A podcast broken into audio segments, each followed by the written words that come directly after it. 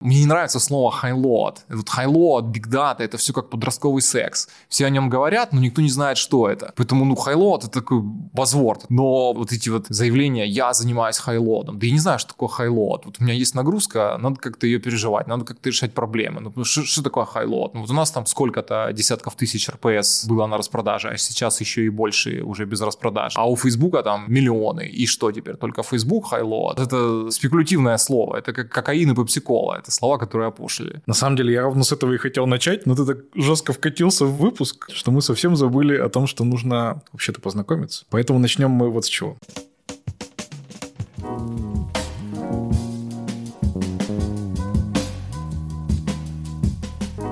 Добрый вечер. С вами подкаст Кода Кода. И сегодня у нас спецвыпуск, который вы так полюбили. В гостях у нас сразу два супер крутых технических эксперта, которых я попрошу представиться самостоятельно. Всем привет. Меня зовут Антон Степаненко. Я технический директор Озона. Всем привет. Меня зовут Андрей. Я руковожу департаментом разработки платформы Озон. Да, всем привет. Я Евгений, меня вы все знаете. А поговорим мы сегодня о том, как готовиться и как держать высокие нагрузки. Какие реально нагрузки есть у вас и с чем это можно сравнить, чтобы наш слушатель, который, может быть, не каждый день настраивает супер огромные сервисы, мог вообще понять, какие это примерно объемы. Я когда готовился к выпуску, я нагуглил несколько цифр. Например, новостной сервис, который выводится на главной странице Mail.ru, он держит 20 тысяч запросов в секунду. А самая крупная DDoS-атака в мире была совершена прошлым летом на Яндекс, и там было 22 миллиона запросов. Сколько запросов у вас? Насколько это вообще метрика, по которой можно что-то с чем-то сравнить? Ну, наверное, это лучшая метрика, по которой вообще можно сравниваться, если можно по какой-то метрике сравниваться. Это позитивная интерпретация этой метрики. Негативная интерпретация, что это то же самое, что мерить ценность картины в квадратных метрах, а ценность скульптуры в килограммах. Но, правда, где-то посередине я считаю, что примерно сравниваться можно, ну, по крайней мере, похожие продукты можно сравнивать. Ну, вот мощность Мериса я не помню. Ну, наверное, действительно такая. Но тут же тоже важно понимать, что, окей, мощность Мериса там 22 миллиона РПС, но где и кем эти РПС обрабатывались? То есть они там резались на каких-то маршрутизаторах, цисках, джунайперах и так далее. А это одна история, а другая история, когда нагрузка реально приходит к тебе на твои балансеры, проваливается, не знаю, там в твое облако, в твой кубер, и ты там как-то на нее отвечаешь. Я бы, наверное, накидал таких цифр. В прошлый раз продажи у нас было там в районе 40 тысяч РПС. Сейчас бывало и больше, вот у нас буквально закончился марафон скидок в июне. Там было не такое количество большое заказов, но там было даже большее количество РПС. Там за 50 тысяч РПС мы видели. Почему заказов не так больше? Потому что конверсия разная. Потому что, ну, когда ты подогреваешь людей к 11.11 и подогреваешь не только ты, а весь рынок, то как только это начинается, люди просто приходят и в корзине жмут на кнопку «Купить». У них уже все набито, они просто ждут, когда включатся вот нужные им цены. Я бы сказал, что там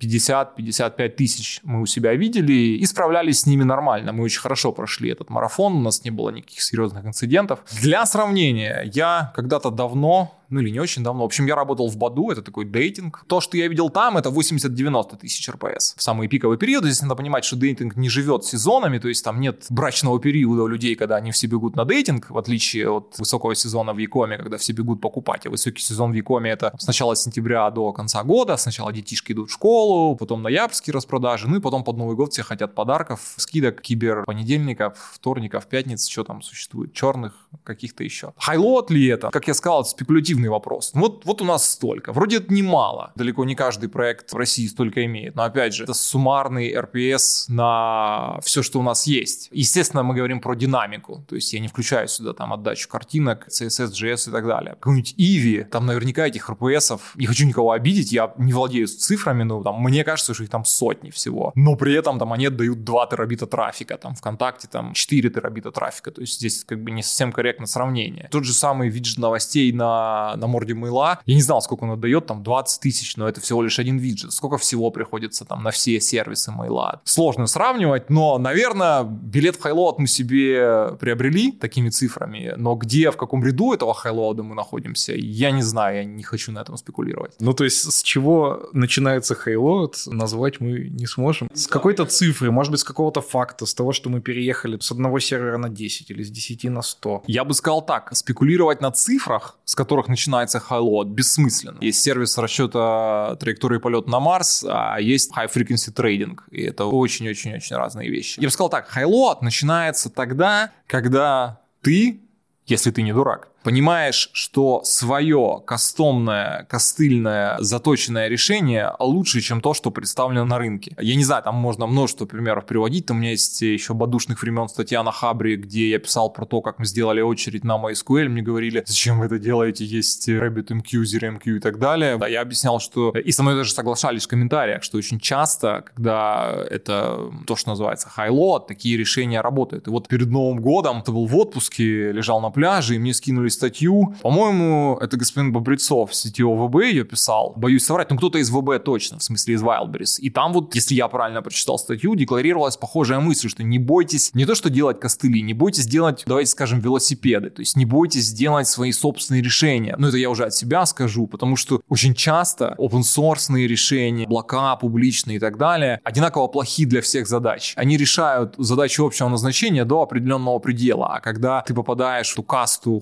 highload а, скажем так, да нет ничего плохого в том, чтобы сделать свое под себя, потому что оно будет гибче, управляемее, понятнее, поддерживаемым и так далее. Вот на эту тему пример. Я недавно был на CodeFest е, на конфе в Новосибирске, встретил там небезызвестного Костю Осипова, который MySQL AB, который Tarantool, который сейчас руководитель разработки ScyllaDB. Я спросил его, говорю, отец, вот у меня есть проблема с распределенными KV-storage ами. Мы пробуем разные штуки, ну и как бы вот у нас есть там внутри там решения для реляционных баз данных, это open source Postgres, всеми любимый, там у нас есть решение для кэширования, там Memcache Redis, у нас есть решение для транспорта событий, это Kafka, у нас там есть облако, это Кубер. А вот KV-решения вот как-то не осилили, не знаю, не поняли как, не, не выбрали что ли. Что делать? Что, Кассандра, твоя Scylla, что там, Tarantool, куда бежать? Говорю, слушай, ну я тебе так скажу, либо плати деньги таким, как я, чтобы они сделали тебе облачное решение и саппортили, либо нанимай команду. Если ты питаешь иллюзию, что ты просто поставишь open source, он просто будет работать и просто там унесет твои нагрузки в космос и выйдешь что угодно, ну, сорян, так не работает. И вот я супер согласен. То есть open source это очень крутая штука, она экономит тебе кучу времени, позволяет тебе построить классную инфраструктуру, архитектуру и так далее, но не работает просто взять любое готовое решение с рынка и построить на нем то, что называется словом high-load. Ну да, при том, что практически у каждой компании есть какая-то своя технология, которую знает и умеет, и вырастила там, по сути, с детства. Если говорить про Mail.ru, где мне тоже доводилось работать, то, в принципе, на Mail.ru все построено на Тарантуле. Где-то там в левую сторону, где-то в правую сторону, там почта построена на Тарантуле и работает хорошо, стабильно. Если говорить про тот же Яндекс Маркет, где мы с Антоном в свое время успели пересечься, поработать, то, допустим, поисковый движок там построен, ну, по сути, написан на плюсах, и все там написано свое. Мы там знаем, умеем и любим Postgres. Наша команда постгрессменов, лучше не пиарить ее, да, попробовать увести. А то схантят. Да, исключительные сильные люди. Ну, вот на Postgres у нас тоже многое работает. Поэтому, да, действительно специфика того, что если нужно строить что-то высоконагруженное, при том, что, как посмотреть, там, вертикально и горизонтально, то лучше иметь ту технологию, которую ты знаешь, умеешь и любишь. Пусть он даже иногда кажется какой-то специфичный и странный. Ну да, вон в Баду, в котором я работал, писал он на PHP богомерзком, который все ненавидят, все смеялись. Как это, что это? Есть же там серьезные взрослые языки и так далее. Ну и ничего, я считаю, что Баду это была, если не самая, то одна из самых сильных инженерок в России и в Москве. И там в том же Баду, например, была огромная экспертиза MySQL. Но это не значит, что всем остальным ему поможет. В разрезе, допустим, того же MySQL, вот еще интересный пример. Я после Баду работал в Лазаде, кто не знает, такой Яком в Юго-Восточной Азии. Там тоже был MySQL, и в какой-то момент мы решили, что ну, надо как-то по-взрослому шардироваться. Давайте посмотрим, как бы, что для этого есть на рынке. Ну и взяли Vitesse который вот решение YouTube, который open source и так далее. И крутили его, наверное, полгода. Может быть, конечно, мы были идиоты. Такое тоже бывает. Мы так и не смогли. И кажется, что бывают такие решения, которые хорошо работают только в той компании, которая их сделала, несмотря на то, что они open source. И я вот уже на тему Баду всегда приводил всем пример. Я считаю, что в Баду очень крутая инженерка, и там очень хороший код, очень хорошая архитектура и бла-бла-бла. Но если кому-то дать исходники Баду, по крайней мере, основного репозитория, и он за год развернет рабочую инсталляцию, ну, я не знаю, я буду стоя аплодировать, я деньги готов на это ставить и так далее. Потому что это просто так работает. Потому что когда это твое сделано тобой, ради этого, наверное, компании содержат огромные штаты разработки, чтобы это так работало. Потому что код — это еще далеко не все. Вот это является конкурентным преимуществом IT-бизнеса, что тебе просто очень дорого это повторить. То есть нельзя просто взять open source решения, поверх них что-то быстренько написать и запустить такой же бизнес. Поэтому и существуют такие гигантские штаты разработки, и поэтому эти разработчики стоят как чугунный мост. У меня есть автоп по поводу исходников. Один мой друг рассказывал историю, что исходники одного проекта был риск того, что они могли утечь. Команда этих разработчиков отреагировала примерно так. Господи, и что вы с этим будете делать, с нашим говнокодом?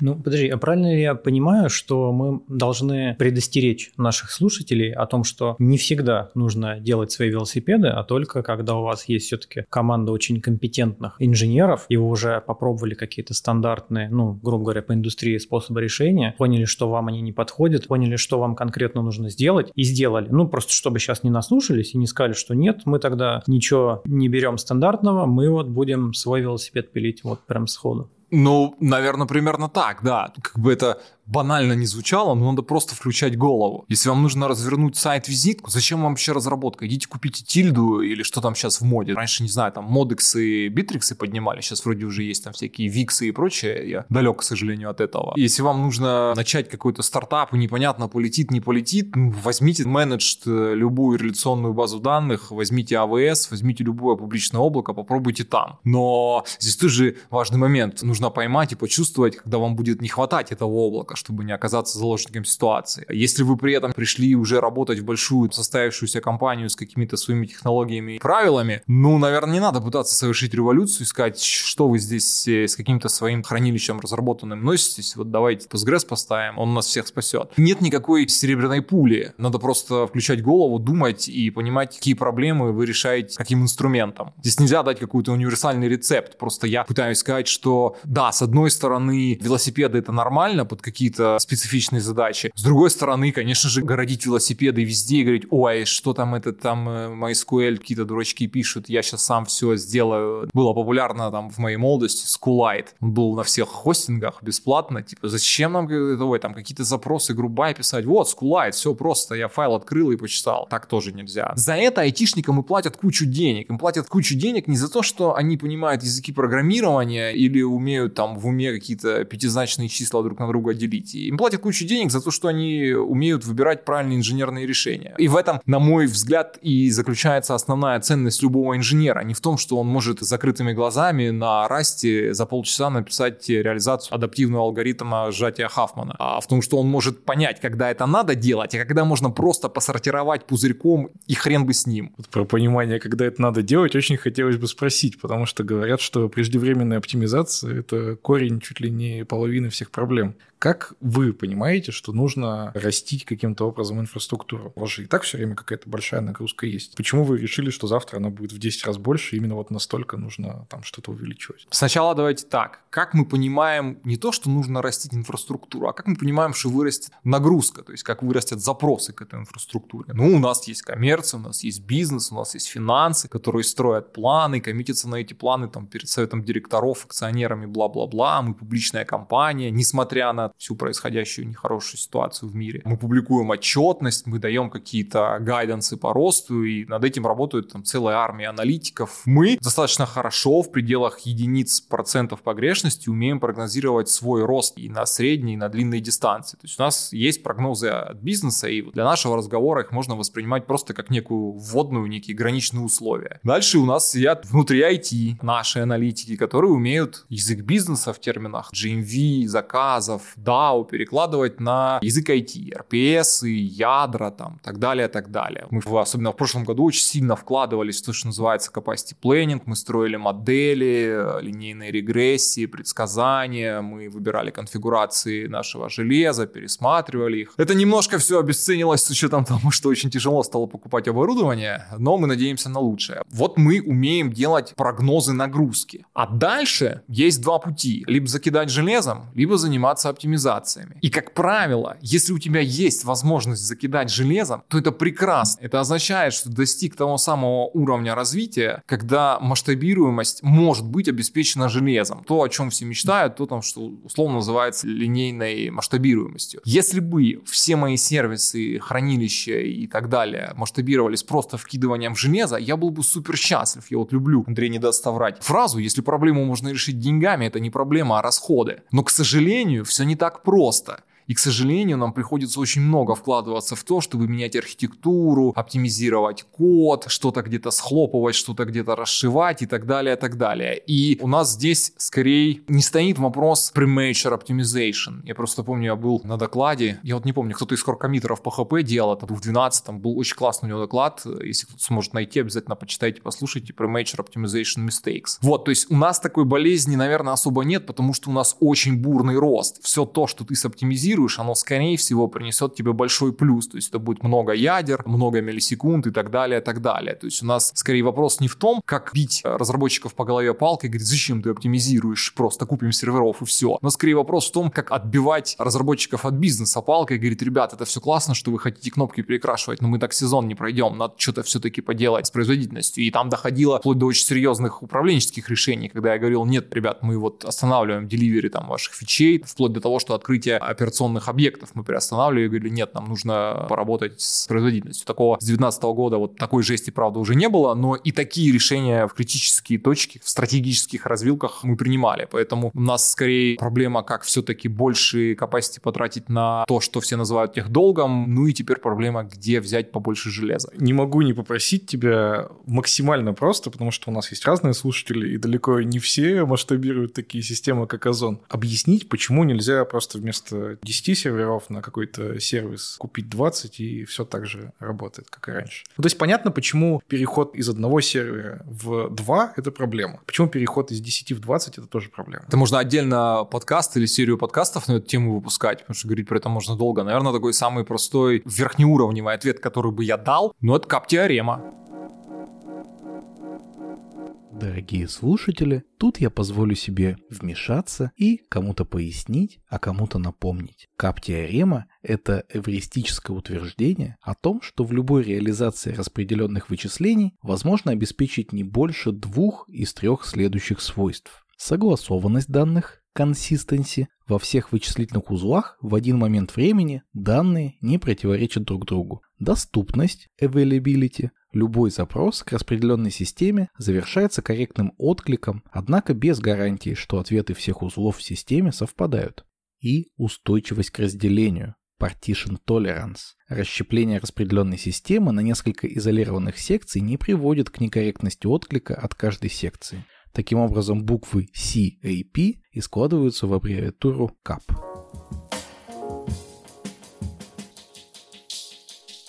Что-то приходится выбирать. Во всех нагруженных больших системах ты точно выбираешь P, потому что ты хочешь несколько серверов. Есть супержирные сервера, есть 8, 16, 32 сокетные кастомные решения от Atos One, от HP Superdome, там даже у китайцев есть Kunlun, который они в Россию не поставляют, но он вроде как есть. Но это все не очень хорошо работает, потому что все равно ограничено, да, то есть ты ограничено размерами одного физического сервера, поэтому надо много физических серверов, поэтому ты выбираешь P. Но так как ты делаешь бизнес, ты скорее всего выбираешь выбираешь А, ну, потому что никому не нужна не available система. Значит, ты не можешь выбрать C. А дальше все начинает вертеться вокруг того, C нельзя выбрать. Значит, нужно выбрать то, что называется eventual consistency. Все во многом вертится вокруг того, как обеспечить eventual consistency. Со всякими ретраями, тайм-аутами, асинхронными обработками и так далее, и так далее. И все это надо программировать. То есть, если у тебя сейчас стоит один сервер приложений с одной базой данных, то дальше ты говоришь, хорошо, я пошардирую базу данных, я выбрал P. Я хочу все время в нее читать и писать. Я выбрал А. Я лишился С. Ну, приходит какой-то запрос на изменение. Значит, мне нужно теперь гарантировать, что я э, сделаю propagation этого изменения сразу на несколько осколков этой базы данных. Вот, ну, это просто один из примеров. И все это надо программировать. И поэтому нельзя просто взять, поставить больше серверов и получить с них performance. Ну, а дальше может возникнуть какая угодно проблема. Там, ты поставил много серверов, но где-то ты упираешься в одно и то же хранилище, где-то ты упираешься в какую-то конкурентность, где-то ты упираешься в бизнес-логику, потому что да, ты распараллелил очередь на миллион, миллион, миллион, но для данного конкретного пользователя ты не можешь параллелить его поток запросов. У тебя сидит какой-нибудь, я не знаю, Трамп и строчит твиты на свои 80 миллионов подписчиков, и для них начинают градить какие-то кастомные решения, потому что, там, не знаю, классический паттерн вот ленты. Лента очень нагружена на чтение, не сильно нагружена на запись. Ты берешь и сообщение, которое я пишу, копируешь всем друзьям в их шарды, и они с них читают. Очень классический пример, на, всем он на интервью любят спрашивать, давай попроектируем Твиттер и так далее. Но когда у тебя сидит Трамп, у него 80 миллионов подписчиков, сделать 80 миллионов копий сообщения быстро не получается, да и с точки зрения хранения не очень эффективно. Ну вот и начинаются какие-то те самые решения, которые надо делать самому, потому что open source, к сожалению, такую проблему не решает. Да даже если это упрощать. Типа вот у тебя есть какой-нибудь сервис, который живет на какой-нибудь реляционной базе, там, на Postgres, вот он существует год-два, вот, а потом возьми и попробуй пошардируй его, а потом сделай типа решардинг еще. С этим тоже сталкиваются многие проблемы, то, что не так просто взять и сделать шардирование, сделать шарды и раскидать их по разным серверам. У нас есть Legacy, как и у всех. Были консультанты, которые про нашу часть нашего финансового контура нам брали у меня интервью. Они у всех брали интервью и брали интервью у меня. И говорили, ну какая у вас проблема? Я говорю, ну не масштабируется работает медленно. Говорит, слушай, ну а быстрее никак. Я говорю, почему? Говорит, ну понимаешь, у тебя двухзвенная архитектура. У тебя есть тонкий клиент и код вместе с данными. Быстрее никак. Вот когда трехзвенная, когда отдельно приложение, отдельно данные, тогда можно совместить данные и код и станет быстрее. Я подумал, что они больные на голову, потому что вот это самое двухзвенное, я узнал этот термин только от них, двухзвенная архитектура. По сути, это означает, что у тебя есть база данных и логика написана на хранимых процедурах. И просто сама технология не позволяет тебе скейлиться, потому что нельзя код хранимок задеплоить в кубер и сказать там автоскейл или там увеличить количество подов деплойментов. Ну вот есть тупо ограничение технологий. Кстати, по-моему, где-то статья была на Хабре про Lingua Leo. Они рассказывают, что, ребята, есть снова отличная тема. Это база данных, реляционная и хранимая процедура. Только вчера придумали. Никого не хочу обидеть, но очень много сталкивался в своей инженерной карьере с тем, что Highload упирался в логику на хранимых процедурах, и их там, не знаю, железом выжигали, ножами выкорчевывали. Если вы планируете всерьез делать нагруженные сервисы, не надо тащить логику в базу. Вот вообще никакую. Вот даже вплоть до того, что какой-нибудь триггер вы в эту таблицу сделали плюс один, а он еще в ту таблицу сделал плюс два. Не надо так делать. Лучше напишите это кодом, потому что потом это обрастет логикой, потом ее будет невозможно масштабировать, а выкорчевывать эту логику потом будет очень больно. Я устал объяснять своему руководителю SEO, почему тот монолит, который писала там 80 разработчиков в течение 4 лет, 400 разработчиков в течение 10 лет не могут переписать. Показательный пример. Все цифры с потолка, ну, по порядку похоже. Слушай, отсюда сразу же и вопрос. Вот ты говоришь, если вы планируете хайлот, мне кажется, далеко не каждый разработчик, далеко не в каждом проекте заранее планирует хайлот. А если он это делает, то часто его бизнес по голове дубинкой бьет, потому что это довольно дорого сразу планировать хайлот. В какой момент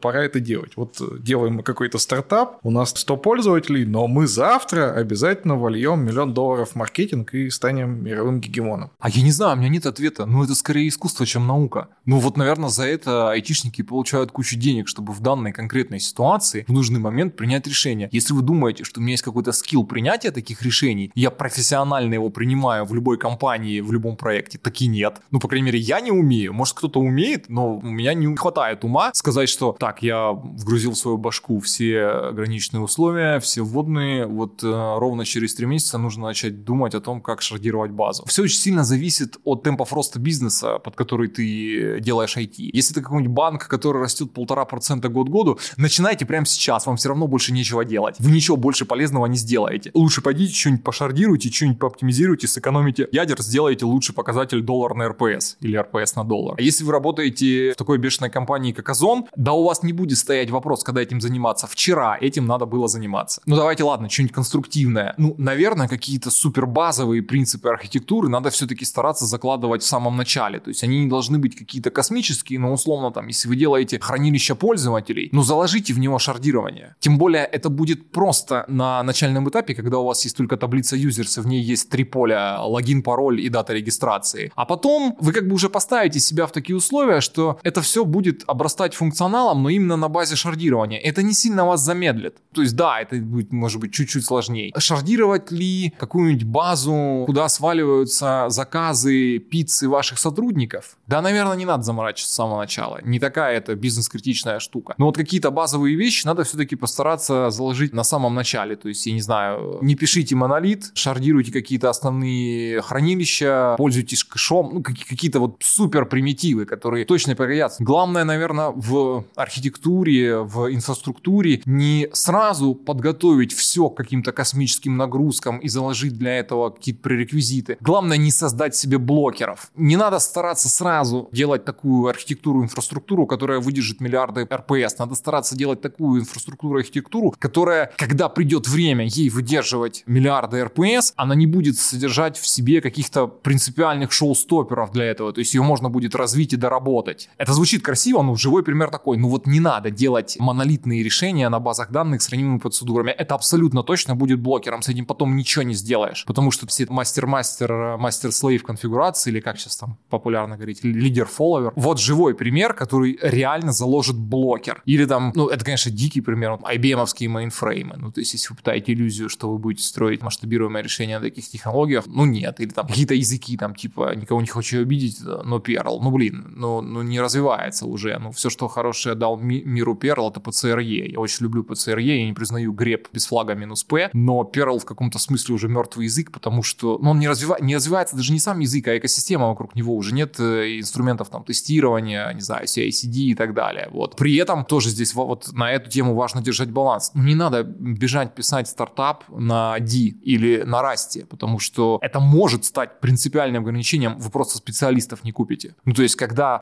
специалисты понадобятся, если эта штука попрет, вам понадобятся инженеры. То есть, да, очень прикольно, что есть CockroachDB, VoltDB, а где люди, которые умеют это эксплуатировать? Это тоже важный момент, он не про архитектуру, не, не про инженерию, но в конечном итоге это очень часто становится блокером. Когда мы привели кого-то, он поставил нам XXXDB, все было прикольно, он обещал, что будет все классно, потом мы разругались, он ушел, уехал, не знаю, на Кипр делать крипту, и привет перевести это на какую-то другую базу долго, сложно, больно. Нанять людей невозможно, с этим никто не хочет разбираться, это какая-то непопулярная технология, и привет. Ну, то есть вот этот человеческий ресурс, он достаточно часто даже важнее, чем правильно выбранное инженерное решение. Я тоже тут несколько тезисов есть дополнить. Это как в детстве, знаете, ты думаешь, что взрослые все знают. На самом деле никто ни хрена ничего не знает. И когда там на разных MBA тебя учат, что уровни планирования стратегический, тактический, операционный. Вот на стратегическом уровне ты должен заалайнить свою стратегию айтишную с стратегией бизнеса, посмотреть, какой горизонт планирования там, на 5 лет, на 3 года, на год, и уже от этого строить там типа свою архитектуру, но базово это не работает, ну, потому что типа мир настолько непредсказуем, как мы видим, что в любой ситуации ты начинаешь принимать решения там на уровне там недели, месяца, ну, максимум квартала. И второй тезис, что нужно быть морально готовым к тому, что систему, любую систему там года через два, через три тебе придется переписать. Какую-то часть или какую-то значимую часть. Потому что тебе нужно будет отшардировать базу, которая изначально была не шардирована. Ну, это как пить дать, короче, если это не какой-то бэк-офис. А если даже бэк-офис, то, скорее всего, тоже начнется какая-нибудь проблема с шардированием. С бэк-офисом обычно следующая проблема. Ну, давай на питончике напишем его, там, короче, Django, админка, потом появляется, блин, админка, она у нас не кастомная, ничего добавить select не можем, придется переписать его нам на React или на Vue. Хорошо. А теперь это питон, а вообще у нас тут много пользователей, ой, все тормозит, давайте тебе перепишем на Go. А в какой момент нужно переписывать питона на Go? Да, как вчера уже нужно было это типа сделать. Ну да, есть фундаментальные какие-то вещи, которых нужно там заранее задуматься, но опять же, это приходит с опытом. Как бы тут нет универсального ответа, он впитывается с э, молоком матери или с э, молоком работодателя. Неплохо я стихами заговорил. Не бойтесь переписывать и следуйте за, за мечтой. Вы все равно ошибетесь. Я считаю, Да. что надо просто принять как данность, что вы все равно ошибетесь. Вот в принятии инженерных решений, так- особенно вот архитектурных, там каких-то глобальных, все равно будут ошибки, все равно будете переделывать, все равно будет легаси, все равно будет рефакторинг, вот это все. Вопрос не в том, как не ошибаться, вопрос в том, как ошибаться поменьше. Серебряной пули нет, есть какие-то базовые штуки, вот про которые я говорил, а дальше, ну это какая-то комбинация везения, вашего опыта, темпов роста бизнеса, и с, с этим ничего не поделать. Ну, вот еще раз за, все- за, за то, что мы совсем с этим разбираемся, ну, нам, наверное, и платят деньги. Вопрос в том, как в критической ситуации, когда все-таки мы поняли, что мы ошиблись, как это пережить. Миллион техник, закупайте сервера, бегите все оптимизировать. Это, кстати, тоже забавная история. Вот у нас, э, когда был сезон, были распродажи 11.11, это достаточно удивительно, как люди в момент критического инцидента в продакшене, когда мы начинаем не выдерживать нагрузку, не справляться с потоком заказов и так далее, как они начинают выдумывать решения, которые раньше никому в голову не приходили. И буквально в рамках там часа у нас есть внутренний SLA на устранение инцидента. Это час. Конечно, он не всегда выдерживается, бывают сложные инциденты, но удивительно, что люди придумывают, как все-таки проблема решается. Это как в том фильме «Жить захочешь, не так раскорячишься». Что еще я хотел отметить на тему вот в какой момент принимать решение, там, шардироваться, не шардироваться, менять, не менять архитектуру. Очень часто бывает так, что любое, любое принятое решение лучше, чем не принятое. Ну, то есть вот этот менеджерский паралич, когда уважаемые архитекторы, э, синер-разработчики и прочие, прочие большие головы ходят по кругу два месяца, проектируют хранилище персданных, так часто бывает, что это никому не надо. Понятно, что есть красота кода, красота архитектуры, возможность масштабирования, но есть бизнес. Я не говорю, что это какой-то супер популярный кейс, но он не супер редкий. Для бизнеса достаточно часто, чаще, чем мне бы того хотелось, бывает ситуация, когда все, берем Python, Django, базу в AWS и за две недели поднимаемся, потому что у нас запуск через две недели, или потому что через месяц вступает в силу постановление правительства о новом хранении персональных данных и новом размере НДС, и все. И вот это вот ходить и бесконечно проектировать, я честно, я ненавижу, я называю это клуб по интересам, когда вот буквально в этой переговорке, в которой мы сейчас с вами разговариваем, собираются там уважаемые ученые мужи и, и начинают э, говорить, слушай, а можно применить схему хранения данных звезда? М-м, а может быть фильтр Блума? Или алгоритм гиперлок-лок? И вот это, они все очень классные, они говорят правильные умные вещи, они подсвечивают бесконечные риски, рассматривают бесконечные корнер-кейсы. Но это хорошо до какого-то предела. В какой-то момент надо рубануть и сказать, нет, ребят, все, вот давайте очень тупо, мастер-слейв, на PHP-шечке и поехали. Ну, кстати, дополняя твою мысль на тему того, что моменты инцидентов требуются какие-то решения, наш с тобой один общий знакомый работал э, в одной крупной компании, и там в принципе, были плюс-минус как бы технологии релевантные рынку, ну, айтишному рынку нет какой-то там супер легаси и прочее, но легаси был с точки зрения накопленных решений на базе тех технологий. И вот там случился, скажем так, определенный день, когда ожидаемый день, и, в общем, они там лежали, достаточно долго лежали, и было крайне больно всем. В связи с тем, что на него легла достаточно большая ответственность, а еще был момент пандемии, когда все сидели из дома, у тебя нет доступа к телу и людям, ты не можешь собраться, собрать в одной переговорке. Они всю ночь сидели, реально всю ночь там с 12 до 8 утра, что-то делали? Ну, я на вот спрашиваю. Я говорю, и что вы сделали? Он говорит, ну, 50% переписали. А этого такие, это невозможно сделать. Это минимум год.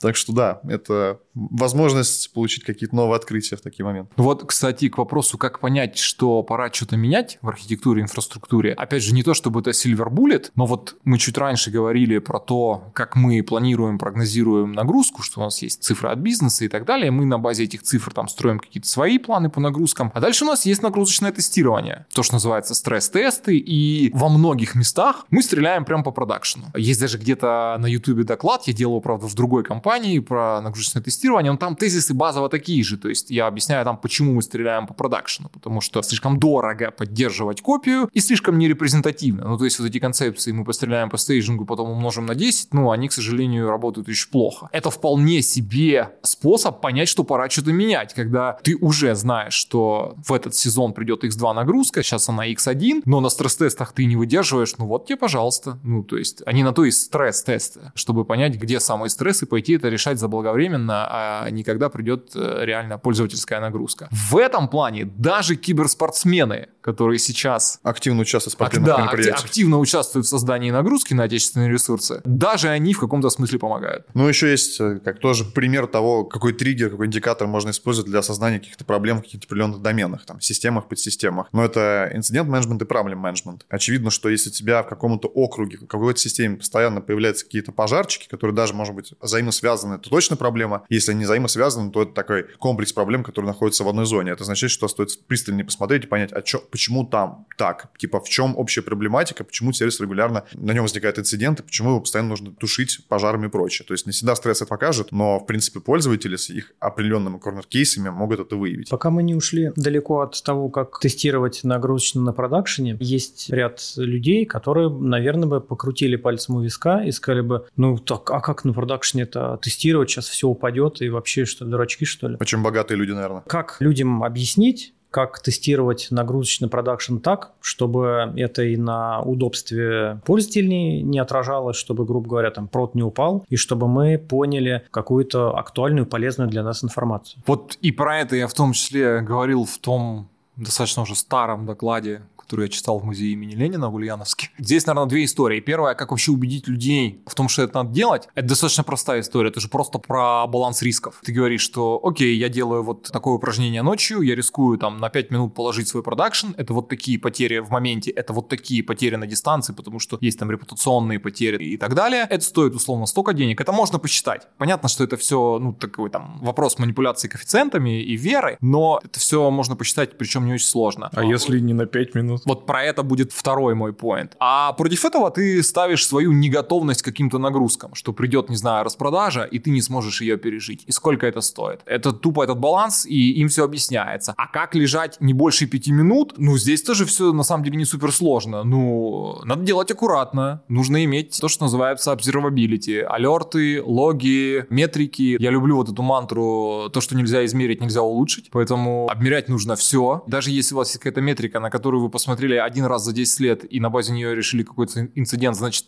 все правильно, все полезно, продолжайте ее собирать. Должны быть алерты, должны быть тесты. Ну, базово нужно достичь того, чтобы нагрузочное тестирование максимально быстро останавливалось в случае проблем. Тут, конечно, вопрос, что такое проблемы, потому что, ну, там моргнул какой-то сервисочек, там был пик 500, потом там кэши прогрелись и так далее. Ну, найдите какой-то баланс. То есть главное, чтобы у вас был инструмент реакции на эти ошибки, и вы могли реагировать максимально быстро, а дальше вы будете крутить ручку, то есть вы уже примете решение. Одна минута пятисоток, это значит все, не надо дальше продолжать, или две минуты пятисоток. Вот у нас там, слава богу, такие инструменты развились, и мы себе это можем позволить. И еще один здесь важный момент, это так называемая эластичность систем. Это очень хорошо, если у вас есть инструмент оперативной реакции на все, и вы можете гибко его настраивать, чуть-чуть пятисоток, они перешли там за 1% порог, и вы остановили нагрузочное тестирование, но системы должны вернуться назад, потому что достаточно часто так бывает, что система, которая нагрузкой была введена, скажем так, в нестабильное состояние, назад не возвращается. Там начинаются приколы, база залипла, дедлоки, мьютексы поды упали, память забилась и так далее, и так далее. Но это тоже целая наука с целыми разделами, с тем, что называется circuit брейкеры, тайм-ауты, ретрай с джиттерами и так далее, и так далее, и так далее. Есть миллион техник, которые нужно правильно применять, и вот так просто про них не скажешь. И это тоже, знаете, своего рода вот речь про eventual consistency. Что такое eventual consistency? Это система с таким свойством, что если ты убираешь внешнее воздействие на систему, то за конечное время она приходит в консистентное состояние. Вот э, эластичность это примерно то же самое. То есть если ты уберешь или снизишь внешнее воздействие на систему, то за конечное время она придет в какое-то состояние. Никакого супер рецепта здесь нет, но надо думать об этом при разработке. Ну, то есть надо думать, не знаю, что если вы наделали моллоков под нагрузку, то когда нагрузка спадет, надо бы, наверное, поделать фри. Надо иметь какое-то время жизни кэша, надо не держать локи бесконечно, надо иметь circuit брейкеры, ну, то есть нужно переставать куда-то слать нагрузку, если это место не отвечает. Если ты 10 раз нажал на кнопку, она все не работает, ну, значит, кнопка сломалась. Это как определение безумия по Эйнштейну. Безумие — это повторять одно и то же действие в надежде, что результат изменится. Ну, это, конечно, все звучит красиво и просто, на самом деле, когда ты начинаешь это реализовывать на уровне кода, это все чуть сложнее, но это вот э, тоже поинт, который не все понимают, что иногда лучше выдержать 1000 RPS и слить на пол 500, чем пытаться выдержать полторы тысячи и не переварить ни одного. Вот все эти техники, о которых ты говоришь, понятно, окей, о них нужно думать, но как их проверить? Нужно же протестировать, что действительно, когда система введена в такое коллапсирующее состояние, она потом вернется. Так для этого же и есть нагрузочное тестирование. Ну ты же в нагрузке не роняешь систему совсем, ты типа вводишь ее в какой-то стресс, но потом у тебя все возвращается. А вот если ты введешь ее в чуть больший стресс, у тебя может не вернется. Если речь про то, что страшно целиком всю систему вводить в стресс, страшно прям нагибать целиком свое мобильное приложение, стреляя по его ручкам, которые торчат в интернет, тогда можно тестироваться по частям. Мы потеряем чуть-чуть в репрезентативности, но возьмем каждый отдельный сервис и будем нагибать его. И если мы потеряем его, то будет, наверное, все-таки не так страшно. Раз, два, мы чуть лучше увидим, как себя ведет наш graceful degradation, который, наверное, у нас существует. Ну, то есть вот мы конкретно вот этот сервис зальем трафиком, он умрет, и мы посмотрим, как на это реагируют все остальные, потому что у большого такого black box теста, который просто нагибает, допустим, твое мобильное приложение, у него есть большой плюс, он абсолютно репрезентативен, настолько, насколько репрезентативны патроны, которыми ты стреляешь, его результаты тяжело анализировать, потому что если он пройден, все прекрасно, но если он не пройден, то начинается этот сервис лег, тот залип, кто кого положил, непонятно и так далее. Поэтому на самом деле я советую, и мы, собственно, так и делаем внутри Озона. У нас есть то, что называется центральные стресс-тесты, там сайт,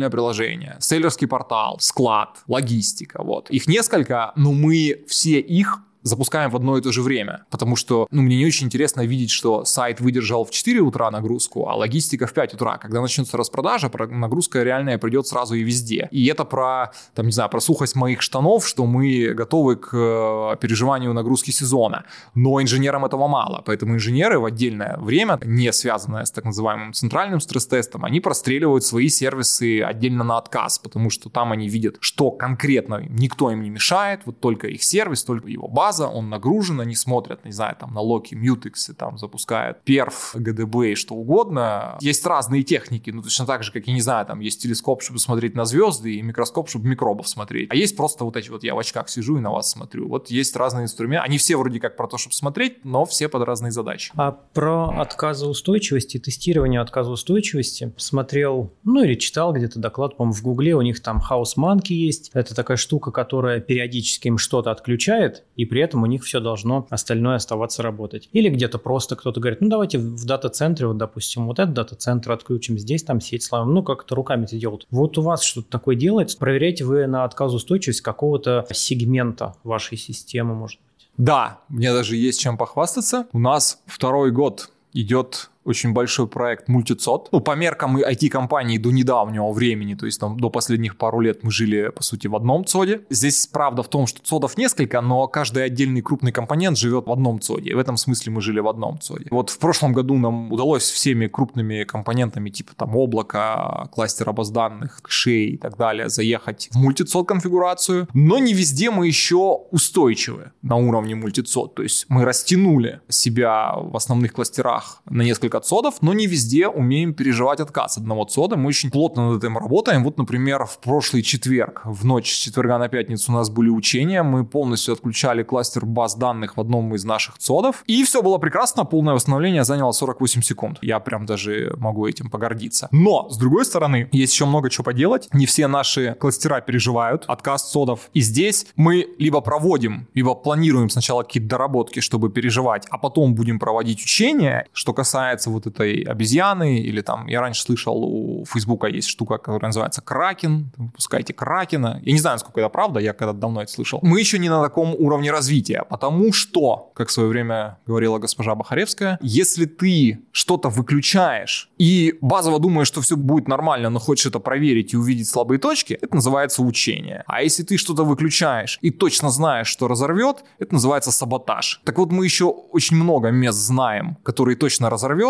и нам не нужен кракен или вот эта обезьяна, чтобы их установить. Мы вполне себе их представляем и над ними работаем. Вот когда мы с ними разберемся, а это будет, к сожалению, не очень быстро, тогда, может, у нас появится свой собственный кракен. Но пока нам просто не нужен кракен. А мы в разговоре несколько раз чуть-чуть затрагивали железо, сервера, цоды. Как выбирать? Вот, допустим, я планирую какой-то хайлот, или у меня есть какой-то хайлот. Мне жить в облаке, мне жить где-то в цоде, мне, не знаю, закупить сервера, туда их отвезти, там что-то арендовать. Вот как принимать такого рода решения? Да если бы у меня был рецепт. Ну, все зависит сильно от масштаба бизнеса вообще. Андрей правильно говорит, все зависит от масштаба бизнеса. Мне в этом плане как-то проще. Я последние несколько лет сталкиваюсь только с крупными масштабами бизнеса, вот с теми самыми кастомными, когда не стыдно велосипеде делать. Там все просто. Все такие компании делают под себя по двум очень большим причинам. Первым мы проговорили, потому что публичное облако, оно для массового потребителя, а задачи, с которыми сталкиваются крупные компании, они, как правило, не реализованы в публичных облаках. И кто бы что ни говорил, все публичные облака, которые на рынок продает, чтобы не обидеть никого в России, не буду называть имен, но Google абсолютно точно. У меня есть очень мой хороший, я бы даже сказал, старинный друг, который сейчас работает в Google SRE, и мы вот недавно, в том числе с Андреем, с ним созванивались, задавали ему вопросы, как там устроено. Он говорит, вы поймите, ребята, одну простую вещь. Есть внутреннее облако, а есть внешнее, App Engine, который продается. Это разные вещи. Да, там есть схожие концепции. Да, там даже применяются какие-то где-то общие решения, но это разные вещи. То есть внутри Гугла gRPC не работает. gRPC это протокол наружу. Или там... Про Кубер тоже пример. Да, там то же самое про Кубер и так далее. Я сейчас не критикую и ни в коем случае не пытаюсь уличить э, крупные компании в обмане. Но я лишь подчеркиваю, что решение для себя, как для огромной IT-компании, и решение на рынок — это очень разные вещи. Поэтому мне было проще. Я сталкивался с крупными масштабами, и для меня с этой точки зрения выбор был очевиден. Так же, как он очевиден с точки зрения денег. Если у тебя большие масштабы инфраструктуры, ты в состоянии вести переговоры о закупке серверов напрямую с вендорами, тебе дают хорошие скидки, у тебя либо собственный ЦОД, либо colocation, куда ты пихаешь свои железки, и это тупо по деньгам выгоднее. Потому что вендорам облаков нужно делать маржу, и никакой магии не существует. Если ты такой же большой, но не надо быть размером, не знаю, с Amazon, чтобы выгодно покупать сервера. То есть, если ты перешагнул некую черту, ты будешь тратить на оборудование примерно те же деньги, но дальше ты просто отдашь кому-то маршрут. Да, я в курсе, что есть OCP, э, крупные ребята заказывают ксионы с кастомными инструкциями, но это своего рода палка о двух концах, потому что с одной стороны позволяет железу быть еще чуть дешевле, но с другой стороны ты уже работаешь не совсем на комодити железе и возможны разные приколы. Поэтому для больших компаний, по-моему, выбор очевиден. Для больших компаний именно с точки зрения ИТ, потому что всякие там банки, не знаю, или реальный сектор экономики, да им вполне норм в облаках, они не растут такими темпами, для них это просто какая-то копеечка в бюджете. А вот э, если это именно айтишный продукт, то, по-моему, выбор очевиден. Вот другое дело, если вы растете и в какой момент принять решение, что хватит сидеть в ВМС, пора съезжать на что-то свое, это очень сложный вопрос. У меня на него ответа нет. Ну, наверное, надо как-то прогнозировать, что если ваш бизнес кратно вырастет в ближайшие несколько лет, то вам, скорее всего, пора задуматься о собственной инфраструктуре, потому что покупная будет дорогая. Хотя, в принципе, есть и примеры больших IT-компаний, которые сидят в АВС, и ну, это просто вопрос коста. Вот, например, сейчас стало модно на Западе, как мне кажется, все покупать как услугу, и даже сервера покупаются как услугу. Но мы в Озоне там красноглазые зайки упарываемся в каждый доллар, и поэтому экономим. Хорошая мысль. Миша Парахин говорил, это бывший CTO Яндекса, на тему того, что если ты контролируешь, то ты управляешь. Ну, то есть базово, если ты используешь какой-нибудь managed ClickHouse или managed Kubernetes, managed Postgres, тебя, в принципе, до определенного уровня развития этого бизнеса все устраивает. Оно есть, оно работает. Что-то идет не так, ты напишешь в support, они что-то там с этим сделают или не сделают, их максимум потычешь палкой. Вообще, наверное, быть руководителем инфраструктуры, который живет в облаках, это просто какая-то мечта. Так, где моя зарплата?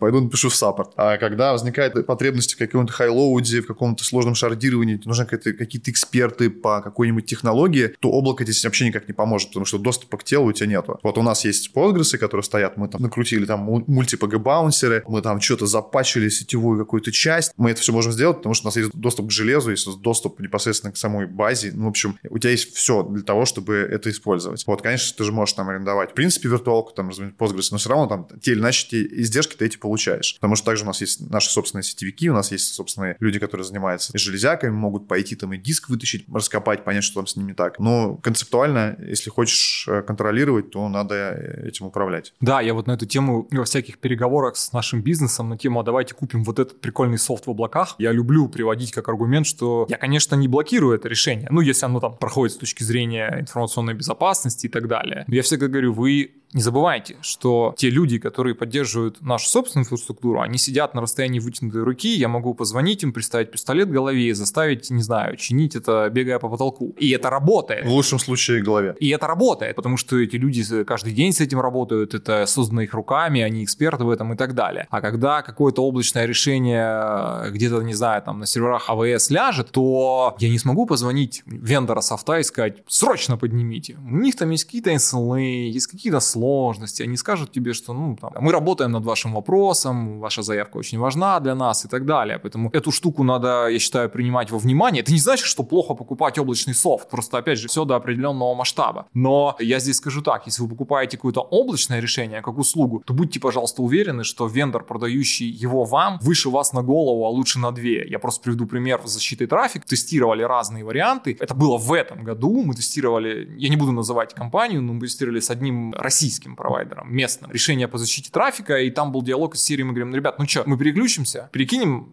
один из наших доменов на вас, посмотрим, как трафик идет. Нам говорят, сейчас погодите, мы nginx доставим. Ну и все, для меня это принципиальный блокер, потому что какие бы они ни были, хорошие или плохие, они меньше меня, они будут расти вместе со мной, а решение такого класса должно быть на порядке больше меня. Они должны делиться со мной за деньги, которые я им плачу, этой экспертизой, потому что если они будут просто расти вместе со мной, ну, так не работает. Тут появляется обратная сторона вопроса. Если он на голову выше тебя, то, соответственно, ты не можешь им управлять. Типа, ну, ты для них маленький клиент, как бы, один из. Во всем важен баланс уж если выбирать между тем, чтобы быть маленьким клиентом какого-то огромного вендора и быть топовым клиентом студенческого стартапа и расти вместе с ним, то я выберу все-таки первое, если, если я крупный бизнес. Вот. И еще один поинт, который я хотел сказать на тему вот там облака, не облака. Не хочу нагнетать ни в коем случае, я вообще э, далек от политики, но этот поинт был и раньше, а сейчас, мне кажется, он все-таки обостряется. Невозможно не параноить на тему доступности, культуры отмены, надежности хранения данных, кто к этим данным получит доступ, их безопасности и так далее. Потому что no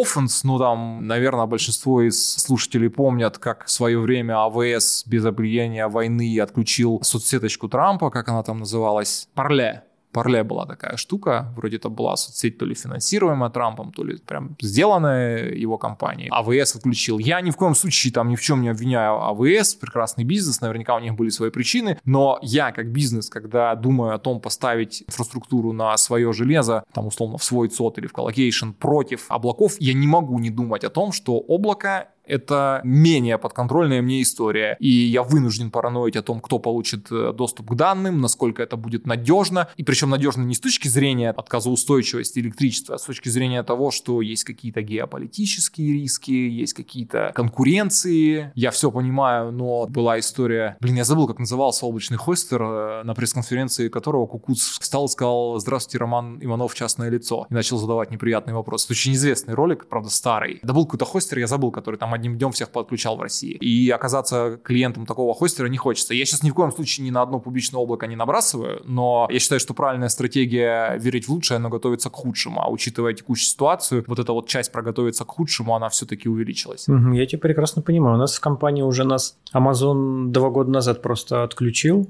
и все, и бэкапов не отдал. И... Два года назад? Почему? А у нас компания тогда попала, это как называется? SDN-лист? Типа, да, в SDN-лист. И тогда получилось, ну, извините, ничего не отдадим, бэкапов не отдадим, живите как хотите. Ты упомянул следующую ступеньку, когда перестает хватать стоковых серверов и нужны вот эти вот истории с OCP, с целыми там стойками какими-то кастомными. А когда вот этот шаг происходит в компании? Ну, наверное, лучше позвать кого-то из тех, у кого есть опыт с этим и спросить, потому что у меня, честно честно, опыта нет. Я сам таким никогда не занимался, я только видел это со стороны. Я видел это в Лазаде, когда была в процессе сделка с Alibaba. Мы переходили на их поиск, и их поиск работает только на кастомных ксионах, и нам говорили, покупайте сервера с кастомными ксионами, с зарезом набором инструкций, и там даже отдельную бумагу высылали для этого в Intel, потому что так просто такие ксионы не купить. Вот, но я был скорее в стороне от этого, ну то есть там я не принимал этих решений, не занимался закупкой и так далее. Я видел эту историю в Яндексе, но я тогда в Яндексе был маленьким. Опять же, я там не занимался ни цодами, ни серами, ничего. Там для меня откуда-то из воздуха возникали вычислительные ресурсы, и я деплоил на них свой говнокод, будучи каким-то старшим разработчиком или тем лидом. Поэтому у меня экспертного мнения нет. Очевидно, это должно быть из каких-то соображений экономической эффективности. Если ты понимаешь, что ты покупаешь на 5 миллионов долларов commodity серверов в год, а OCP потребует от тебя, там, не знаю, инвестиций в размере 20 миллионов на протяжении там скольки-то лет и так далее. Ну, там просто деньги считать. То есть я сейчас даже не хочу вот бредить цифрами из головы, но тут все тупо от денег Это так же, как когда строить сот. Ну, когда ты понимаешь, что это будет тебе экономически выгодно. Есть достаточно простые модели, которые считаются. Ты смотришь там капитальные инвестиции, ты смотришь, сколько тратишь на OPEX, ты смотришь, если ты сделаешь вот такую капитальную инвестицию, то сколько она тебе OPEX на какой дистанции сэкономит, делишь одно на другое, сопоставляешь, и, и вот тебе ответ. Ну и плюс поверх этого вопрос, насколько у тебя хватит экспертизы в этом, потому что там строить соды это тоже такое нетипичное развлечение, нужно иметь инженерную экспертизу, нужно найти где-то дешевое электричество и так далее далее, и так далее. То есть, мне кажется, это все решается просто экономическими моделями, то есть ты как бы должен держать руку на пульсе, постоянно считать, сколько серверов ты закупаешь, сколько денег это стоит, и как-то сравниваться с альтернативой вот там в плане OCP и в плане таких инвестиций, как ЦОД. Ну и опять же, это уже начинает быть связано с бизнесом, потому что бизнес бывает разный. Это вот тоже возвращаясь к вопросу облаков. Кому-то, какому-то бизнесу выгодно класть все в OPEX, потому что у них нет столько кэша в моменте, чтобы сделать капитальную инвестицию. Кому-то наоборот, выгоднее сделать капитальную инвестицию, вплоть до того, что она просто не отражается в PNL. Ну, тебе нужно показать хорошую EBITDA. Но давайте не будем тратить на облака, давайте купим собственно. Если что, у нас не, не такая логика, то есть мы не пытаемся манипулировать отчетностью, мнением инвесторов, мы идем в, со- в собственное железо по причинам, которые я ранее назвал, контролируемости, гибкости, стоимости, просто как стоимости денег, а не капекс против опекса. Но бизнесы бывают разные, поэтому тоже нельзя выкидывать из уравнения, что облако и собственные сервера, либо commodity сервера и кастомные платформы OCP, либо свой ЦОД и не свой ЦОД, это еще вопрос капекс-опекс. Ну, как бы айтишникам все равно, откуда это берется. А финансы очень четко за этим следят. Это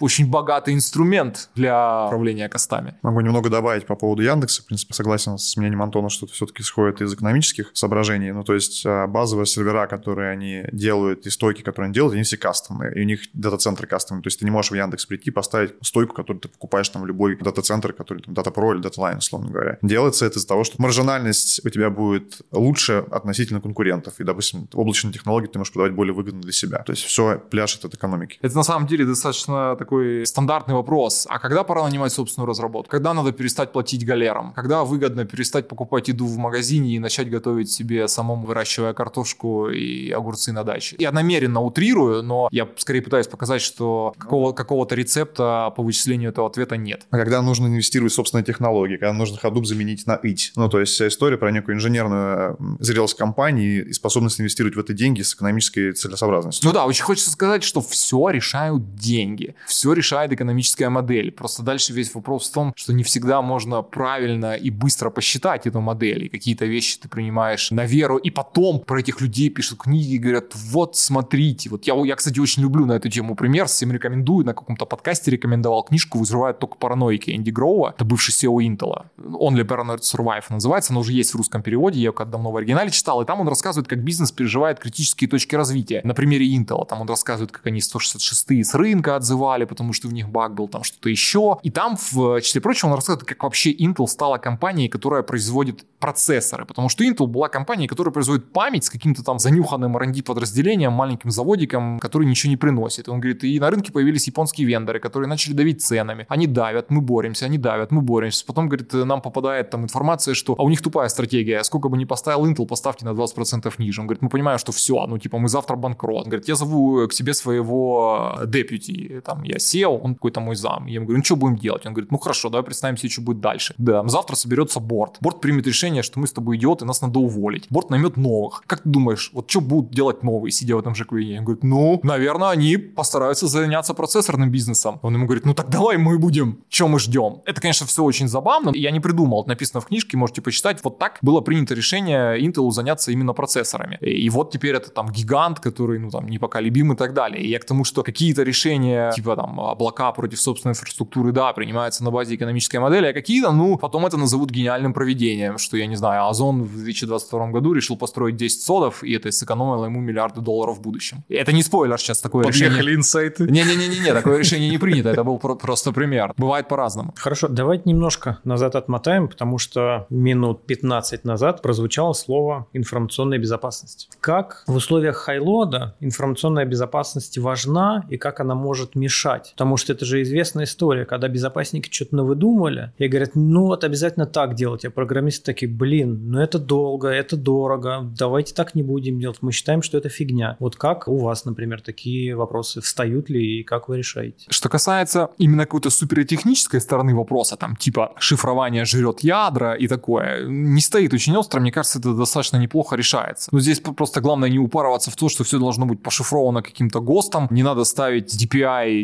Deep Packet Inspection решение, если ты не под регулированием Центробанка или там ФСБ, что-нибудь такого. Потому что есть специфичные, как скажем, бизнесы, продукты, которые жестко зарегулированы, но там, как правило, и нагрузки не супер высокие. То есть вот именно технических проблем я больших не вижу, и они все, в принципе, решаются тем, что ты просто правильную криптографию в нужном месте применяешь и так далее. У нас больше проблема с тем, что есть постоянный конфликт за ресурс разработки между бизнесовыми задачами, техдолгом и ебэшными задачами. И здесь хайлоад сам по себе, наверное, сильно драмы не добавляет. Он добавляет драмы только в том, что если ты хайлоад, значит ты всем интересен, потому ты и хайлоад. А если ты всем интересен, вот тогда к тебе прибегают киберспортсмены, они начинают тыкать, искать SQL-инъекции, потому что у тебя много данных, их интересно украсть, интересно на этом хайпануть, интересно это продать, интересно залить тебя трафиком. И вот на фоне последних событий у нас было несколько атак, нас пытались ну, достаточно серьезно залить разными атаками. Мы, слава богу, все пережили, справились благодаря тому, что готовились, благодаря тому, что все-таки у нас есть функция eBay, она как-то пинает разработку. Опять же, никакой серебряной пули нет. Есть э, разные процессы в eBay, собственное тестирование самых критичных продуктов eBay. Есть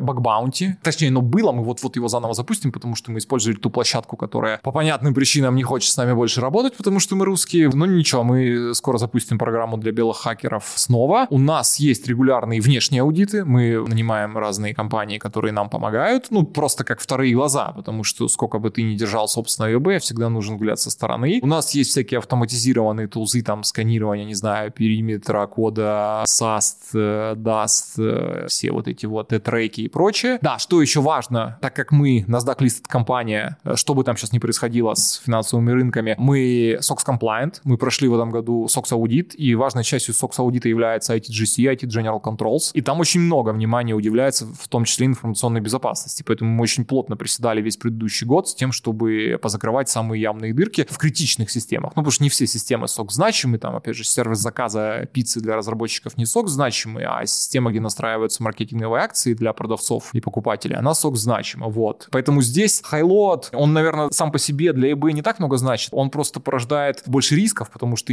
как я сказал, интересен всем, и он порождает конкуренцию за ресурс разработки, потому что для хайлода, как мы до этого говорили, нужно много чего менять, бороться с техдолгом и так далее. А тут еще пришло eBay, говорит, у вас тут SQL инъекция, идите почините. А давайте представим, ну вот спустимся от каких-то больших масштабов к масштабам простых людей от Сахи. Вот, допустим, я разработчик. И если я разрабатываю какой-нибудь сайт автошколы, ну, я что-то задеплоил, даже если оно упало, ну, может быть, кто-то один увидел, но ничего страшного. Я потом когда-то поправил, там, грубо говоря, по FTP перезалил, и все хорошо. А вот я разработчик в хайлоуде. Как только я сделаю что-то не так, видимо, компания может, допустим, потерять денег больше, чем мне платят за год, если там пройдет час и никто не заметит. Вот как мне бороться с этим чувством ответственности и как компании бороться с, ну, может быть, какой-то безответственностью, может быть, с какой-то невнимательностью, с каким-то человеческим фактором, как не допускать того, чтобы простой разработчик мог сделать что-то прям критически страшное. Давайте с конца. Компании, очевидно, строить всякого рода автоматизированные контроли. Мне проще рассказать на примере нас. Как я уже говорил, куча метрик, куча мониторингов, куча автоматизации вокруг этого. On Duty Management, кстати, вот буквально недавно, в конце прошлого месяца, мы перешли на собственное решение для On Duty Management. Мы использовали OpsGenie, продукт, купленный Atlassian. Вот мы решили, что может достаточно большие, чтобы платить за этот такую большую кучу денег. Сделали свое, но в принципе нас всем устраивает ничем не хуже. Это я про то, что очень хорошо иметь алерты, но важно доставлять их правильными путями на телефон, э, в мессенджер, на почту, система эскалации. Ну, то есть вот у нас там есть система эскалации, там звонят сначала дежурному, потом э, другому дежурному, потом э, тем лиду, потом всем в команде по очереди, потом и потом начинается эскалация вплоть, вплоть до меня, и я там типа иногда бешусь, вскакиваю и начинаю орать, что это за алерт, почему его никто не акнул, что вот вам всем десятерым в цепочке до меня типа некогда. Ну такое, кстати, бывает крайне редко. У нас есть, собственно, вообще вот эта культура дежурств и инцидент-менеджмента, то есть есть дежурство, есть расписание, есть люди, которых мы можем разбудить в любое время дня и ночи, есть некие плюшки, которые они получают за то, что они дежурят, дополнительный ди к отпуску и оплачиваемая история вот самого этого времени. Есть процесс, то, что в Яндексе называется LSR, у нас называется просто посты, то есть мы раз в неделю собираемся, смотрим, какие были инциденты, мои репорты о них рассказывают, рассказывают в деталях, мы обсуждаем, что будет сделано, чтобы это не повторилось, мы смотрим кучу метрик по тому, сколько инцидентов и постмортемов на каждом направлении, с какой скоростью они закрываются, в каких компонентах и так далее, и так далее. Это про то, как компании защищаться от того, что разработчики что-то, простите, на накодят, и оно разломает продакшн. Как разработчику не бояться? Это приходит с опытом, наверное. Не клал ни разу продакшн не сеньор. Я клал продакшн в разных компаниях. Не то чтобы горжусь этим, но и не то чтобы стыжусь. А здесь тоже тупо здравый смысл. То есть, если это какой-то инцидент или, не знаю, нужно срочно что-то сделать, нас атакуют, и ты там ошибся в конфиге, как бы, да, это нормально. Ну, потому что, как я уже говорил, есть ситуации, когда любое принятое решение лучше, чем не принятое. Лучше дважды попробовать ошибиться, но в итоге там побороть какую-то DDoS-атаку, чем сидеть и выверять конфиг бесконечно, пока тебе заливают стыки трафиком. Бояться однозначно плохо, вернее так, бояться нормально, но с опытом страх куда-нибудь денется. Главное, даже не то, что blameless культура. Вот я не сторонник прям вот этих классических штук, что давайте мы все соберемся и поговорим, как бы мы могли сделать процесс разработки более прозрачным, чтобы больше такой инцидент не повторялся. Не, давайте, блин, серьезно поговорим, что Вася косякнул в продакшене. Типа это нормально. Ну нормально говорить о косяках людей. Просто давайте не бить Васю ногами и не блеймить, и не говорить, все, ты там идиот, кто сделал плохой код?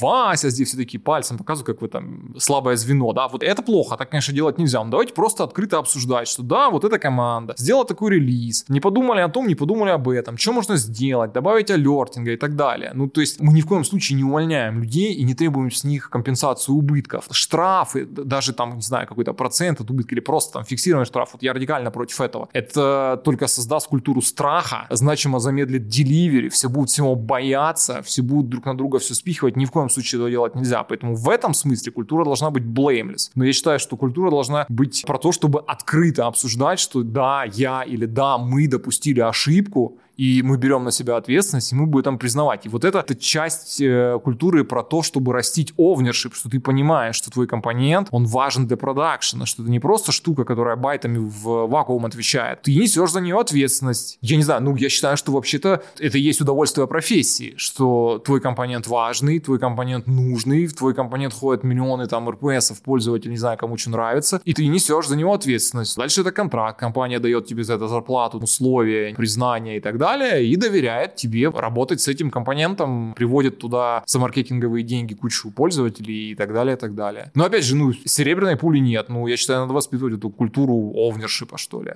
А если мы говорим о фейлах, все же, ну, любая аудитория любит какие-то красочные примеры.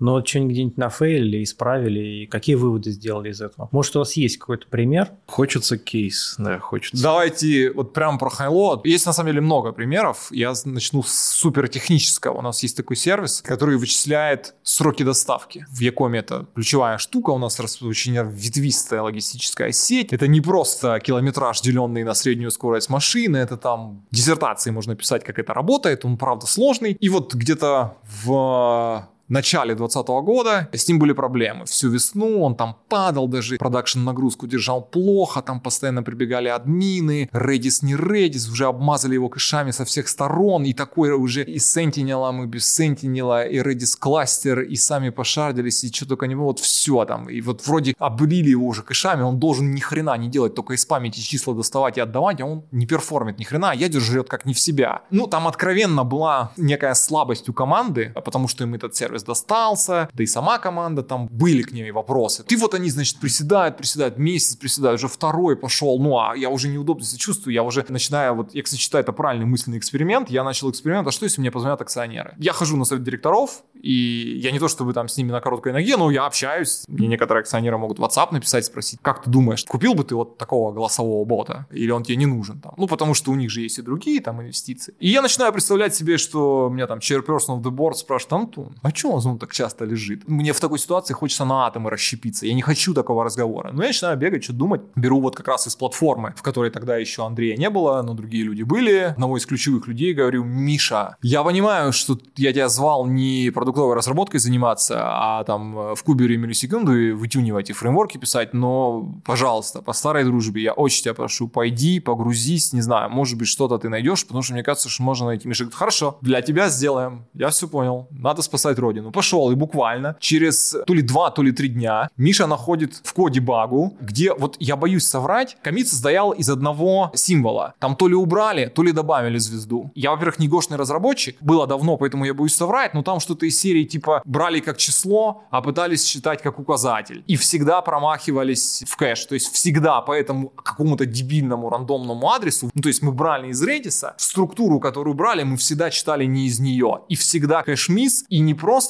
сожженные ядра, еще и перевычисление всего с запросами в базу под тобой и так далее. То есть это самый, наверное, эффективный комит с точки зрения ядер за всю историю Озона. Это вот не то, что это было прямо на инциденте сделано, но это вот эта история породила очень много инцидентов, и когда мы это сделали, мы там свободно продохнули и получили там некий гэп на то, чтобы пересмотреть архитектуру хранилища под этим сервисом и так далее. Андрей, нужен от тебя теперь кейс. Может быть, тот, о котором Антон еще не знает. Да не, Антон про них всех знает. Слушайте, но бывают кейсы с человеческими ошибками, которые достаточно обидные, скажем так, в том числе для тех людей, которые допускают. И у нас был один такой кейс с ингрессом кубера, то есть выкатывали парни конфиг и допустили какую-то незначимую ошибку в Nginx и раскатили ее. И, в общем, получилось так, что кубер прилег, и это было достаточно больно. На самом инциденте достаточно там сильно тупили и не могли понять, что, ну, в общем, короче, через какое-то время смекнули и пофиксили. То есть это можно было совершенно не делать, но так получилось. Наверное, тот кейс, когда все все понимают, всем все очень больно, и, в общем, такого можно было не допускать. Последний расскажу. Это реальный инцидент, очень болезненный, и вот проблемную культуру. У нас ну, есть некая там логистическая система с, неким, с некой базой данных под ней, и в рамках оптимизации этой базы данных в 2019 году там сделали такую ротацию таблиц, то есть фронтайм нагрузка идет в in-memory таблицу, потом это скидывается в секционированную таблицу на диске. И есть достаточно сложный процесс вокруг этого, чтобы делать все это на лету, чтобы не вызывать блокировок, не останавливать процесс, потому что логистика, вообще операции в Озоне работают 24 на 7. На складах, на сырьевочных ценах постоянно есть сотрудники, которые как бы бегают, пикают. И вот один из разработчиков это сделал, и механизм при определенном течении обстоятельств имел некий изъян, и приходилось там доталкивать руками, то есть там некую порцию данных доудалять, потому что иначе не происходило переключение вот между секциями memory и диска, и как бы нагрузка не шла. Операция это происходила автоматически где-то в три ночи, и вот иногда с некой вероятностью, которая тогда еще не, не была понятна, чем вызвана, но происходила эта штука, надо доталкивать руками. Для этого, пока разбирались, сделали алерт, чтобы, если что, он будил человека, человек это там дофикшивал. И вот такой алерт срабатывает, и одного из разработчиков этой байды будет, и он с просони в три часа, как бы, но как настоящий солдат подрывается, надо спасать, значит, все. Это вроде как уже достаточно стандартная процедура, он делает удаление, закрывает ноут, ложится спать. А оказывается, что ничего удалять не надо было, это был ложный алерт. В самом механизме алертинга тоже, блин, был баг. И кончается это тем, что в 6 утра меня будят тем, что мы потеряли все операции перемещения по логистике за последние 8 часов.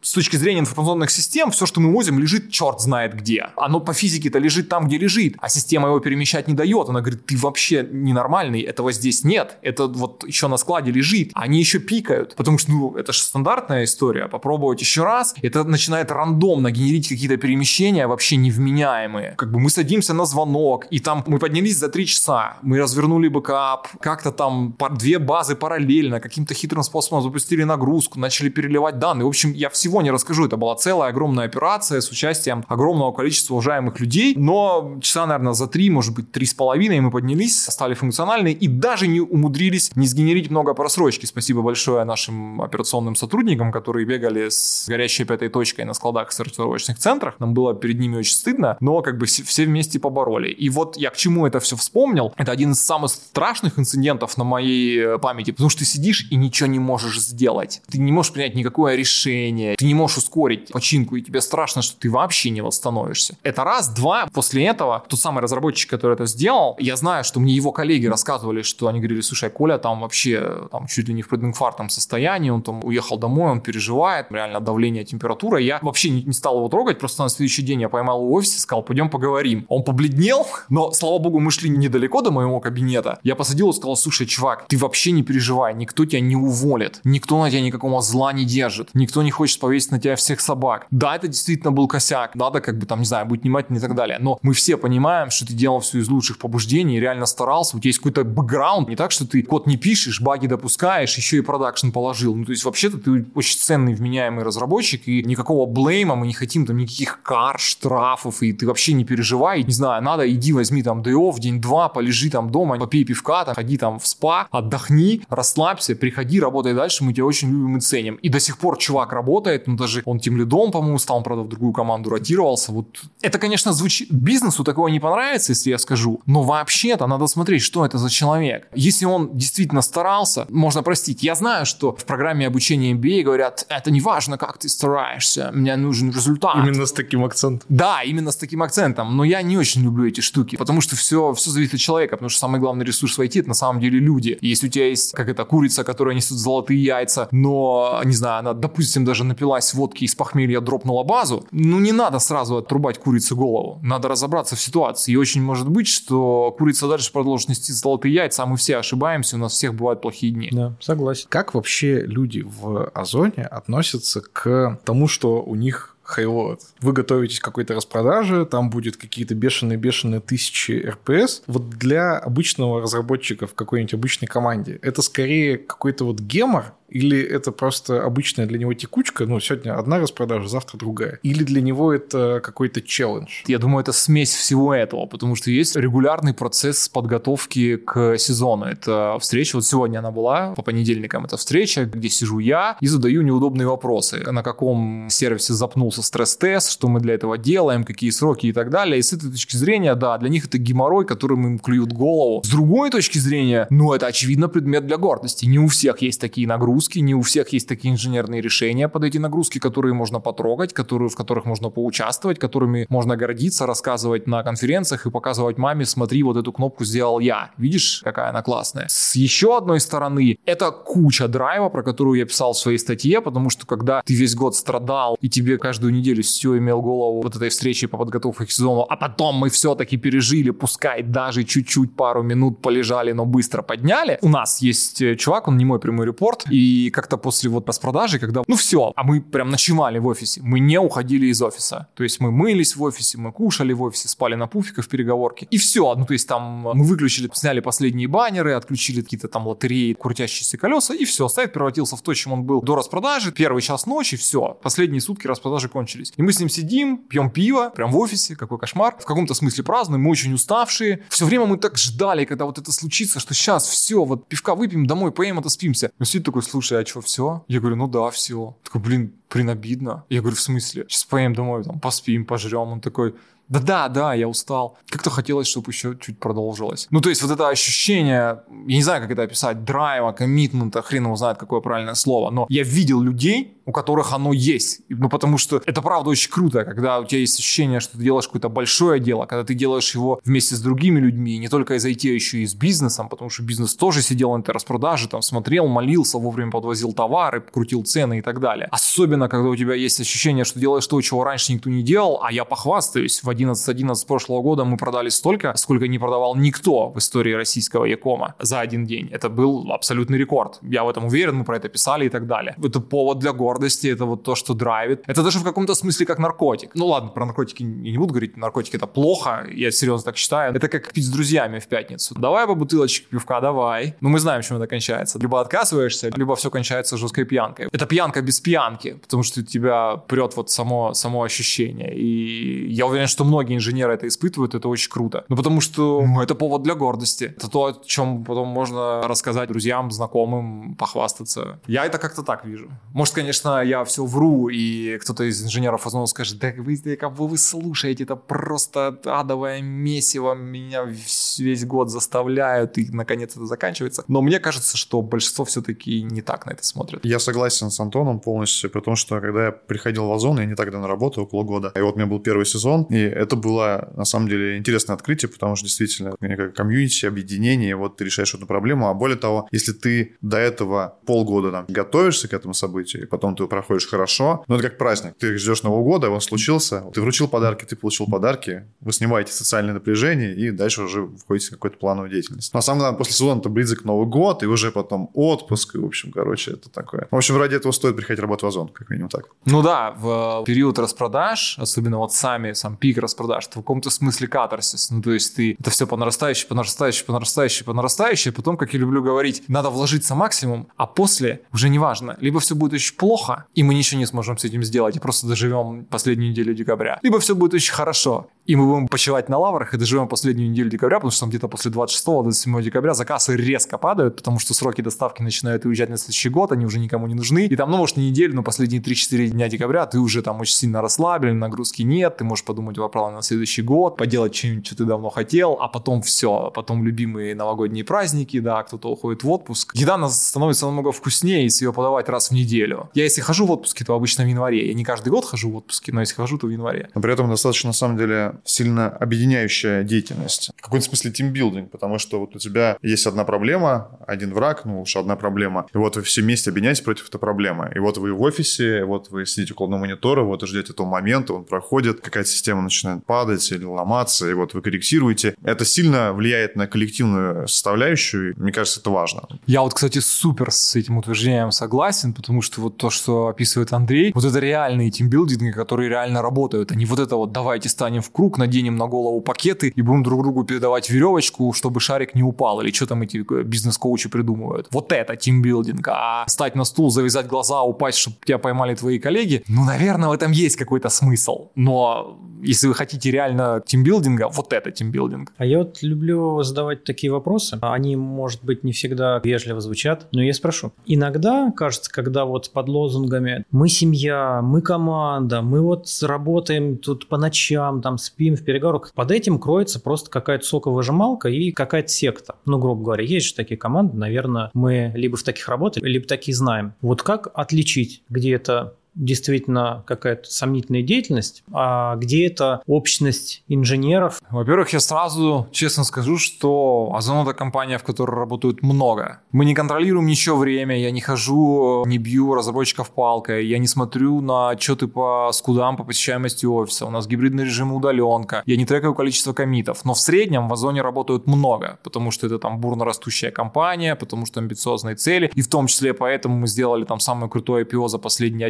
11-12 лет, и многие люди заработали много денег и так далее. Так победим. Почему мы не секта или как отличить компанию от секты? Во-первых, это не должно быть регулярно. То есть мы, мы очень четко для себя разграничиваем, что вот есть распродажи, есть инциденты, у нас есть критерии инцидентов, есть прописанные в конфлюенсе критерии там инцидента уровня P1, там наивысшей критичности, на которые людей поднимают в любое время дня и ночи. То есть мы не играемся в игру, что там у кого-то из топ-менеджмента кнопка окрасилась не тот цвет, быстро подать сюда эту сволочь, пускай чинит. То есть мы стараемся играть по правилам. Мы стараемся не прибегать к инструментам ускорения проектов типа 996, давайте вы выйдете на выходные и так далее. Такое бывало, я не скрою, но мы платили за это людям деньги, мы договаривались на берегу, и мы это предлагали людям, мы никогда не заставляли. Мы говорили, ребят, есть возможность похерачить за дополнительные плюшки. Ну, когда-то это там деньги, когда-то RSU там на заре и так далее. Но мы очень аккуратно этим пользуемся, то есть буквально там один-два раза в год в определенных командах, потому что мы боимся сжечь людей. Как еще, наверное, отличить компанию от секты? Ну, сейчас меня могут обвинить в том, что я как бы хвастаюсь. А насколько правящая хунта участвует в сектанстве? Ладно, хорошо, я похвастаюсь. Я все распродажи проводил в офисе, я никуда не уходил. Я спал вот на этом, на 55-м, 54-м этаже есть такие стены встроенные кровати. Я спал на такой кровати, либо у себя в кабинете на пуфике. И многие большие руководители тоже из офиса не уходили. Ну, и дело даже не в том, что они там не уходили, воняли как свиньи и приходили там заспанные на звонки, а дело в том, что когда была проблема, они все подключались, они были там, были на звонках, собирались в переговорку. Ну, то есть это не было такого, что «Привет, команда, я в Лондоне, как, как у нас дела, кто координирует инцидент?» Ну, я не только сейчас про себя и своих репортов, вообще вот эта вот иерархия власти, цепочка управления, вот если она участвует, и участвует не в формате криков на звонке раз в 5 минут, ну что, когда починить? Да мне не важно. Я сказал, пользователи страдают. А когда, ну, оно реально пытается принести какой-то value. Какой value может принести большой руководитель? Конечно, он не, не может починить код, но он может как-то разложить там ответственность, сказать, так, вы идите на отдельный звонок, разбирайтесь с балансером, вы двое со мной, объясняете мне, что за локи в базе, вы трое идете курить логи, через час придете, скажете, что накурите, а ты замолчи, мне не важно, что ты думаешь, пошел, сделал failover базы. Ну, какие-то такие, то, что называется координация инцидентов. Если такие вещи происходят, наверное, хотя бы есть база, чтобы поверить, что это не секта. Секта, конечно, может маскироваться, да и секта не всегда это плохо, на самом деле, если секта несет себе какую-то правильную цель. Но вообще, на мой взгляд, в зоне много людей, нельзя сказать за всех, но за теми, с кем я общаюсь, могу сказать за себя. Если ты хочешь сам в этой секте поучаствовать, то, возможно, ты неплохо. Потому что тебя никто не заставляет. Но если ты сам хочешь идти туда и делать это вместе с другими людьми, то, как бы, кажется, неважно, секта это или не секта, просто иди и делай то, что тебе в кайф. Команда единомышленников, как говорят на тренингах. Группа лиц. По предварительному сговору. Финальный блиц-вопрос. У нас есть традиция, чтобы наши гости всегда давали для наших слушателей какой-то полезный совет. И в этот раз я попрошу у вас такой совет. Вот если есть у нас слушатель, который внимательно весь этот диалог послушал, все слова понял, но у него таких нагрузок нет. Вот он сидит какой-то там, пилит маленький стартапчик, работает в какой-то маленькой компании. Какой бы вы дали ему совет? Я бы дал ему совет мыслить критически, не воспринимать ничего из того, что я или Андрей сказали, как абсолютную истину. Ни в коем случае не вступать в каргокульт, в историю вот эти два больших чувака из Озона на подкасте Кода Кода сказали, что надо вот так, поэтому я затрахаю мозг своему руководителю, давай поставим Монго, или не знаю, что ему придет в голову. Ну, то есть принимайте решения сами. То, что вы услышите, это всего лишь пища к размышлению. Послушайте меня, не знаю, почитайте банду четырех, Аха Ульмана, Кнута, поговорите со своими друзьями, поговорите со своим руководителем. Учитесь принимать решения сами и мыслить критически. Ничто не истина. Кто бы ее ни говорил, хоть Джефф Безос, хоть Гида Ван Россум. Наверное, у меня будет похожая мысль. На мой взгляд, среда формирует сознание, поэтому нужно находиться в той среде, где ты можешь получить необходимые знания, необходимый опыт. Даже если работаешь в маленькой компании, ты сам можешь пойти в конференцию или куда-то еще, пообщаться с теми людьми, которые в этом находятся. Ну, а лучше, конечно, деграднуть по деньгам и пойти стажером или джуном в ту компанию, где ты сможешь опыт получить, капитализировать себя. Ну и, конечно, пробовать, ошибаться и еще раз пробовать. Ну, а на этом все. Мне кажется, это было потрясающе насыщенная всякими разными идеями и мыслями. Даже не поворачивается язык сказать дискуссия, скорее такая лекция обо всем. Очень круто. Большое спасибо. С нами был CTO Озон Тех Антон Степаненко. Всем спасибо, что потерпели меня. Меня. Всем пока. И комментировал директор по разработке платформы Андрей Чупейкин. Да, спасибо. Всем пока. Ну а вели подкаст, как всегда, Виктор Корейш. И Евгений Антонов. Всем пока. До новых встреч. Всем пока. Thank you.